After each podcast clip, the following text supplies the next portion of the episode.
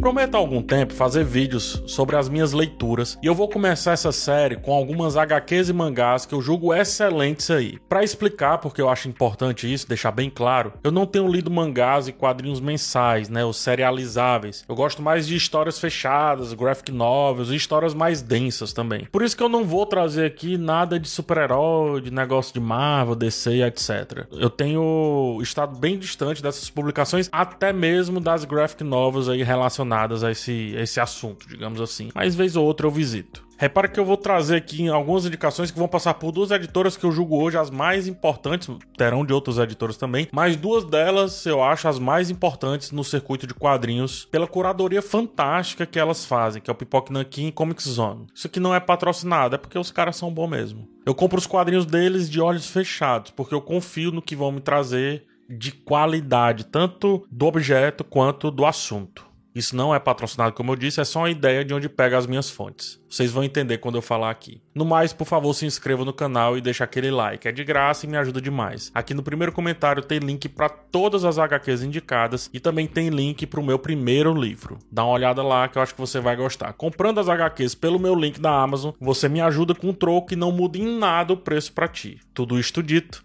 Vamos lá, o que interessa. Começa aqui indicando a leitura de Maus. Essa, com certeza, é a HQ mais importante e mais interessante que eu já li. Além de ser um clássico publicado em 2005, escrito e desenhado pelo sueco Art Spiegelman. Quase como sendo aí uma biografia ou semi-biografia do seu pai, porque ela é gerada a partir de uma série de entrevistas com ele acerca das experiências que teve enquanto um judeu polonês sobrevivente do Holocausto. A ideia foi narrar essa história e retratar os judeus como ratos, os alemães como gatos e os poloneses como porcos. Daí o título: Maus, rato no caso em alemão. Temos aqui uma narrativa muito envolvente, porque o autor ele vai fazendo várias descobertas, algumas sobre a família, outras sobre a história, que é o foco principal aqui, e algumas até passando pela própria cultura dos quadrinhos ou das tirinhas, onde ele está inserido nesse caso. O pai de arte, ele é um sujeito muito interessante, apesar de um pouco rude às vezes, né? Ele é meio cansado desse papo, sabe? Ele vê a vida com o peso de quem viveu literalmente ali, passar nos seus olhos ele vive o peso de quem viveu esse peso. E isso tudo vaza para as descobertas e para a contação dessa história. O trecho, quando ele fala sobre amizade, é impactante porque relaciona algo mundano que talvez nem discutamos hoje em dia com algo dramático e drástico que eram o tal dos campos de concentração. Mostra também como era se esconder, mostra sobre as doenças, as humilhações e etc. E parte dessa jornada é falando também de sua esposa e por isso acaba virando uma história do próprio autor.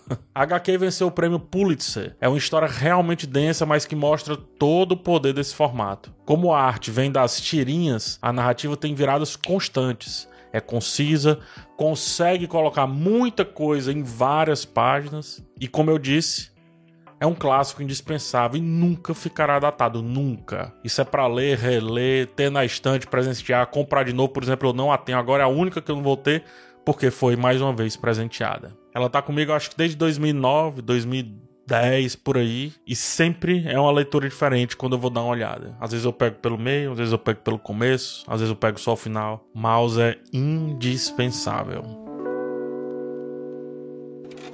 A outra indicação que eu tenho aqui é essa maravilha chamada Roseira, Medalha, Engenho e Outras Histórias. Escrita e desenhada pelo brilhante, o estupendo Jefferson Costa. A publicação é do Pipoque Nankin. Olha, acho que aparece aqui. É do Pipoque Nankin, ó. A HQ é baseada em lembranças tanto dele, né, do Jefferson, quanto outras que ele vai pegando por aí, ele vai roubando por aí, né? É sobre o caminho de pessoas reais vivendo no sertão nordestino, tentando construir suas vidas, tentando transformar sua realidade, tanto interna quanto externa. Aqui a gente sai do urbano, é, sai dos prédios, né? E vai se conectar com, com essas duas famílias tentando entender a lidar com as dificuldades e as tragédias que a vida passa, mas também com alguns tons de leveza que sobram em meio a isso tudo. O que eu amo nessa HQ, além do traço, essa pegada meio anedótica, meio que consegue ir do pesado pro engraçado. Adoro os traços do Jefferson. Olha só que coisa maravilhosa, velho. Olha só que textura maravilhinda. Mas é isso, né? É um HQ que vai do pesado pro engraçado rapidamente, volta pro drama como quem tá sempre pronta para dilacerar ali o leitor e fica nessa aí, modulando a nossa leitura entre altos e baixos aqui dessas, dessas vidas propostas analisadas. Para mim é mais do que especial, minha família vem de uma cidade muito pequena aqui do sertão cearense chamada Cedro, onde eu passei minhas férias é, alguns períodos da minha infância. E o trabalho de pesquisa, de reter essas histórias, foi tão fiel que eu me via de volta por lá. Algumas passagens eu mostrei para minha mãe, expliquei o tema e lembro dela dizendo: Olha, é mesmo que tá vendo. a HQ também tem um, um que investigativo, sei lá, um olhar meio curioso do ilustrador para aquilo tudo, como quem não tem certeza se o que ele tá retratando é exatamente daquele jeito, então ele meio que vai aprimorando os detalhes ao longo da história ele narra de fato a evolução de uma vida, né? Ou pelo menos o que se apresenta da evolução de uma vida. O bom de isso aqui é essa capacidade de conseguir iniciar e fechar arcos muito rapidamente, sabe? Como vai passando por um longo período, ela consegue ir lá e cá o tempo inteiro. Não é um HQ para ler de uma tirada só, é para ler, receber um caos, refletir, comparar e ir evoluindo com o traço e com os temas abordados por aqui. O que o Jefferson fez aqui foi de uma perfeição que é difícil de escrever. Dá vontade de arrancar as páginas e fazer aqui um mural aqui no meu cenário. É uma HQ linda, de novo, traço, cores, tudo muito, muito lindo. E os assuntos nem se fala. Tem algumas vezes que mal tem diálogo, porque não precisa. Que tá tudo perfeito do jeito que tá. Agora eu vou indicar um mangá uma belezura em duas partes chamada Solanin do Inio Asano, né? O Asano geralmente é conhecido pelo Boa Noite Pum Pum, mas eu vou deixar ela para um outro vídeo e falar do Solanin. Aqui eu tô só com o segundo volume, são dois volumes. Só que o primeiro tá emprestado. Devolva, por favor, viu, Sara? Tô esperando. Solanin eu conheci recentemente, né, o pessoal da Reboot Comics, onde eu compro minhas HQs aqui em Fortaleza, me indicou. Disse que ia ser avassalador, colocou meu hype lá em cima e eles estavam certos. Seguimos aqui um casal de namorados que decidem largar o caminho da vida que iam levando, essa vida de escritório, de normalidade, e aí partiram para buscar seus sonhos de viver com música, com música e de música, né? Algo que ficou perdido pelo meio do caminho quando por algum motivo foram dragados para o que a sociedade impõe. É uma história de descobertas individuais, mas também sobre coragem, sobre olhar para as nossas jornadas e refletir sobre elas, sobre entender as viradas de história da nossa vida que negamos e também as que agarramos com unhas e dentes. Tá tudo aqui. O Asano ele consegue escrever o cotidiano com a maestria incrível. E aqui não foi diferente. Como ele descreve, como ele escreve, como ele desenha o ordinário, o papo comum, o ir e vir é brilhante. Com certeza isso aqui é um destaque assim que eu sempre que tiver oportunidade vou indicar.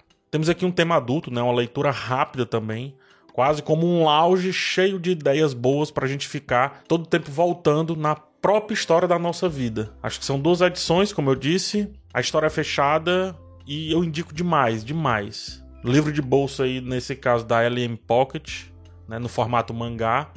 E fica a dica para você ler. E a LM Pocket também tem outras indicações que eu vou trazer. Uma delas é complicado não é indicação, é complicado. O nome dela é complicado, mas um dia eu falo por que, que eu indico. Tá aqui, ó. Solanine e Ossando, só tenho dois aqui, mas tem volume 1 e volume 2. Imperdível. Minha próxima indicação é uma pancada. É a excelente Cidade. Olha ela aqui. Por Juan Jimenez e Ricardo Barreiro. Aqui no Brasil, publicada pela Comic Zone, que é a editora Comic Zone, que fez um trabalho incrível. Primeiro de trazer, depois de feitura desse quadrinho. Olha a qualidade disso aqui. Capa dura, uma uma belezura, bicho. Lindo. A história acompanha um cara que acaba tendo uma discussão com a sua namorada, né? Coisa que parece ser bem constante. E quando sai do local onde ele estava, não reconhece mais o bairro onde, onde ele se encontra. Ele se vê em meio a uma confusão, tanques de guerra, tiroteio, a cidade totalmente diferente. E daí ele é resgatado por uma pessoa que começa a ensiná-lo sobre a realidade onde ele está, sobre a cidade em si. Ele se tornou o que eles chamam de náufrago, que são homens e mulheres literalmente perdidos pelos labirintos humanos e tendo que sobreviver a um local onde as regras não são regras e a realidade não parece tão real assim. Como é um universo todo nonsense, assim, cheio de histórias densas e tudo mais, então o ouro aqui são as referências a vários filmes, séries, outros quadrinhos, histórias famosas, e tudo envolvendo o nosso protagonista, tanto visualmente como intrínseco a essa aventura aqui, a essa, essa correria, esse caos constante que é cada página.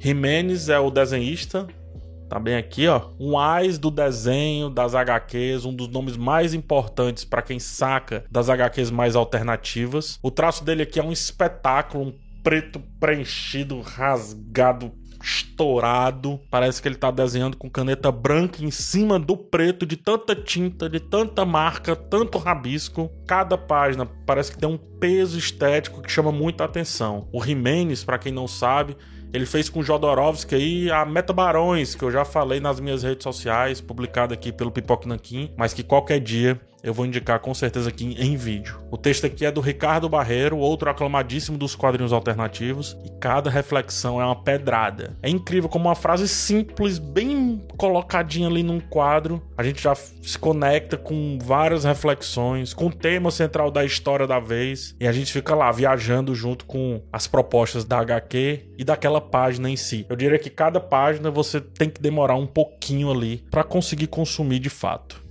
Então fica aí a dica da HQ Cidade.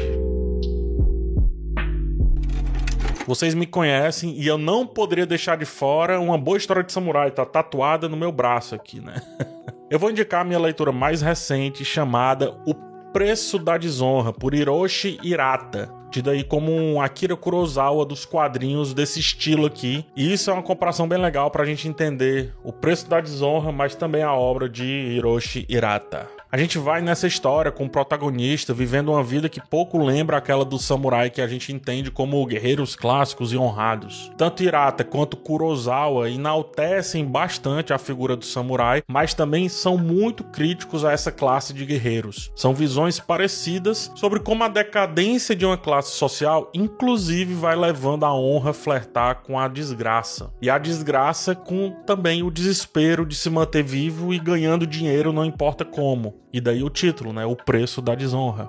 O quadrinho tem sete histórias, é no formato mangá, é dos anos 70, mas foi toda reformulada e publicada aqui no Brasil pelo Pipoque Nankin. A segunda indicação que eu faço deles aqui é uma história melhor que a outra e a gente vai aqui nesse estudo de personagem, né, entendendo os pormenores do nosso protagonista, o tomador de promissórias, o Hanshiro, seguindo nessa vida quase como um Yojimbo do Kurosawa, que por sua vez deu origem ao Homem Sem Nome lá do Clint Eastwood em O Bom, o Mal e o Feio. Então, se você gosta dessa temática, é muito difícil não ter esse mangá como de seus preferidos. Eu não sei como eu passei tanto tempo para conhecer o Hiroshi Hirata e já tá na fila para ler mais coisas deles. Eu não sei se é a melhor de todas, mas cara, isso aqui é bom demais.